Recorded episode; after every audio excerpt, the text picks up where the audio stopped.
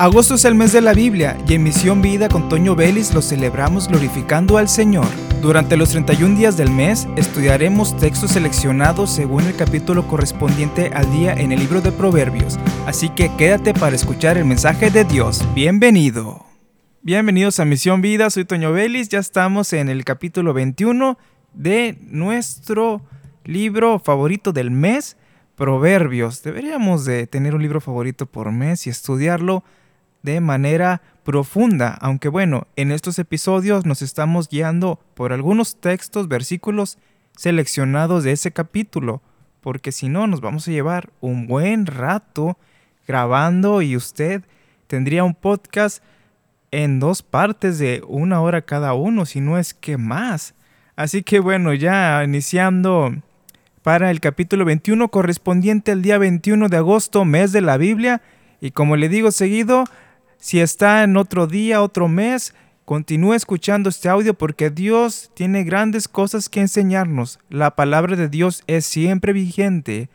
La unción, el poder, la oración es vigente. No tiene caducidad, no pierde fuerza, no tiene manera de que se vaya haciendo obsoleta. No hay manera de que quede obsoleta, sino que es presente y sigue actuando. Alguien decía que vemos lo que Dios es aún capaz de hacer. No, Dios es capaz de hacer muchas cosas más de las que hemos visto.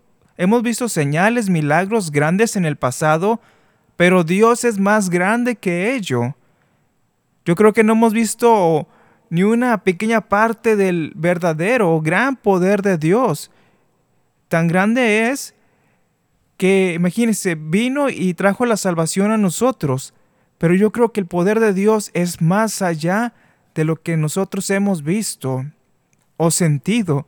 Creo que quedaríamos fulminados ante tal poder. Solamente acercarnos dice que nadie puede estar de pie ante Dios, porque cae, queda fulminado. El poder de Dios es tan grande que nos debe llenar de gozo, de alegría y no de temor porque estamos bien delante de Dios. No debemos de ponernos a temblar y acercarnos a Dios por conveniencia a ese miedo, no, sino acercarnos con muy buenas intenciones. Así que vamos a hablar en esta parte del capítulo 21 acerca de las intenciones que tenemos en el corazón. Y bueno, comienza el versículo 2. La gente puede considerarse en lo correcto según su propia opinión, pero el Señor examina el corazón. Muchas veces creemos hacer las cosas o tenemos un plan, ya habíamos hablado antes acerca de los planes, pero ¿cuál es la intención que tenemos para ello? ¿Qué es lo que tenemos planeado en realidad?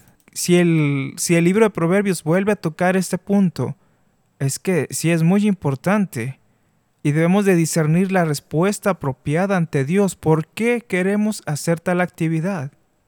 Hay que identificar nuestras intenciones, la razón por la cual estamos haciendo esto, queremos hacerlo. Y recuerde que a Dios no le agrada que hagamos cosas buenas a fin de recibir algo a cambio. Si vamos a hacer un favor, hagamos un favor de corazón. Si vamos a ayudar a alguien, no hacerlo con la condición de que me vas a dar algo a cambio. No caigamos ya en ese juego porque se puede llevar una desilusión muy grande, sino al contrario, hágalo de corazón, esperando el Señor recibir en la eternidad la recompensa, pero no lo haga principalmente para Dios me va a dar. No, Dios te va a dar en la eternidad de todo lo que hemos sembrado para el cielo, sí, pero si a Dios no le place bendecirnos pronto en algo por una cosa que hayamos hecho, gloria a Dios. Y si a Dios le place bendecirnos, gloria a Dios. De igual manera, le glorificamos, le amamos. Le amamos en la bendición como en la escasez también. Amamos al Señor porque hacemos las cosas con la mejor de las intenciones.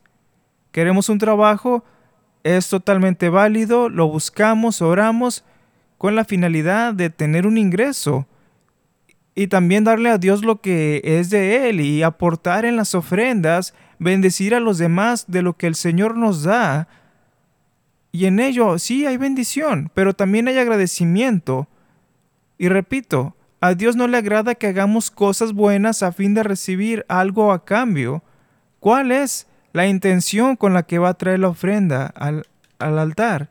¿Cuál es la intención que tiene su corazón cuando va a dar un apoyo a algún hermano? ¿Va a querer que lo graben y subirlo a las redes sociales? No, no es el caso. No vamos a mostrar una cara de buenos cuando la intención de nuestro corazón es ser vistos. Dice la palabra de Dios que aquellos que se paran en las esquinas y oran, Padre, gracias porque yo no soy como estos pecadores, dice que ya recibieron su recompensa porque ya los vieron, no que ya te vimos, ya esa es tu recompensa, ok. En cambio aquel que va a hacer las cosas buenas sin la, sin la finalidad de recibir algo a cambio, como dice la palabra, va a estar en su lugar en privado y adorará y pedirá al Señor, orará en secreto y Dios lo va a recompensar en público, dice la escritura. Así que debemos de tener buenas intenciones con lo que hagamos, pero no hacer las cosas a fin de afectar a otros o que nos vayan a dar. Repito, a Dios no le agrada que hagamos cosas buenas a fin de recibir algo a cambio, hacerlo de corazón, hacer los favores de corazón, que si los ancianos la gente mayor nos pide algo, hágalo de corazón. Dice el versículo 3. Al Señor le agrada más cuando hacemos lo que es correcto y justo que cuando le ofrecemos sacrificios. A Dios le importa más la obediencia que mil sacrificios, dice la, la palabra del Señor. Nuestras buenas acciones no son soborno para que Dios pase por alto nuestras faltas. Recuerde, lo hacemos de corazón, no para cubrir pecados, no para desviar la atención de Dios de lo que hemos hecho mal, porque no vamos a poder. Dios sabe todo y no podemos hacer una obra buena para que Dios diga, oh, mi hijo hizo algo muy bueno, por lo tanto eh, pesa más que el pecado que cometió hace unas horas. Para nada, para nada es así. No podemos intercambiar un buen comportamiento en, un área para otra área de conducta en la vida. No podemos hacer un intercambio. Si usted hizo mal, no puede hacer algo mejor, algo súper bueno, por decirlo así, para solapar lo que ya hizo, para justificar o para ocultar, como dije anteriormente. No, no se puede. Y algo muy interesante, nuestras relaciones personales, nuestros negocios, tienen que estar caracterizados por la justicia, porque en esto hay obediencia a Dios, porque hacemos las cosas de la manera más legal, más correctas posibles. Esto es mejor que hacer sacrificios, dice aquí, hacer lo correcto. Si a usted le ofrecen algo que no está bien económicamente, un soborno para realizar una actividad ventajosa en su área de trabajo, usted no la acepta y Dios lo ve. Dios está con usted en ese momento. Y el Señor va a bendecirlo. El Señor no va a permitir que usted pase por mal porque usted está haciendo actos de justicia. En cambio, si usted está dañando a terceros en el sentido de cobrarles de más, abusar, de, la necesidad de ellos, usted no puede venir a dar una ofrenda al Señor. ¿Cómo puede venir a dar una ofrenda al Señor de algo que está usted haciendo totalmente inválido a lo que dice las escrituras? Si usted va a traer una ofrenda de un soborno, ¿cómo puede acercarse a Dios a traer un diezmo, una ofrenda de un trabajo que no está siendo legal? Usted está quebrantando una ley en su trabajo, una ley en la tierra, no puede acercarse con una ofrenda al Señor. Es que es una ofrenda muy grande, no podemos comprar al Señor, no podemos comprar el perdón de Dios. Ya fue pagado por Jesús y lo único que nos pide es seguirle y serle fieles y amarle. Y mientras más le amamos, más evitaremos hacer cosas malas. Así que si usted se siente tentado cuando le pidan o le ofrezcan ese tipo de oportunidades, considere en qué nivel está su amor por el Señor. Si usted lo empieza a meditar, bueno, pues si nadie se da cuenta, nadie se va a dar cuenta de que agarré de más. Nadie se va a dar cuenta de que agarré producto de más. Nadie se va a dar cuenta de que manipulé o provoqué que una máquina me diera más de lo que pagué. No, hermanos, no podemos. No podemos acercarnos a Dios sin arrepentimiento, obviamente. No podemos acercarnos a Dios si no hay un arrepentimiento a hacer cosas del ministerio. No se, no, no se puede, hermanos. Dios ama la santidad. Continúa el versículo 4. Los ojos arrogantes, el corazón orgulloso y las malas acciones son pecado. Cuando no hacemos las cosas de manera correctas o justas, somos arrogantes. Hay orgullo y por lo tanto son malas acciones, por lo tanto es pecado y la santidad de Dios no está ahí.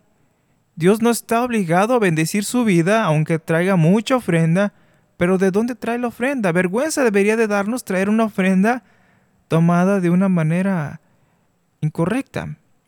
Si Dios ha dicho no hagamos cosas que no son correctas, pues no podemos traer una ofrenda al Señor. Es preferible que pasemos un poco de hambre que desagradar al Señor, porque de Dios es el oro y la plata y la bendición viene de parte de Dios. Usted confíe en Dios, no se deje arrastrar por esas oportunidades que lleguen en el trabajo, esos sobornos, ese dinerito extra, esa entrada extra por debajo del agua para que usted le dé la ventaja eh, como proveedor o demás en, en el área de trabajo, rechácelo y agrade a Dios y obtenga también el favor de su patrón.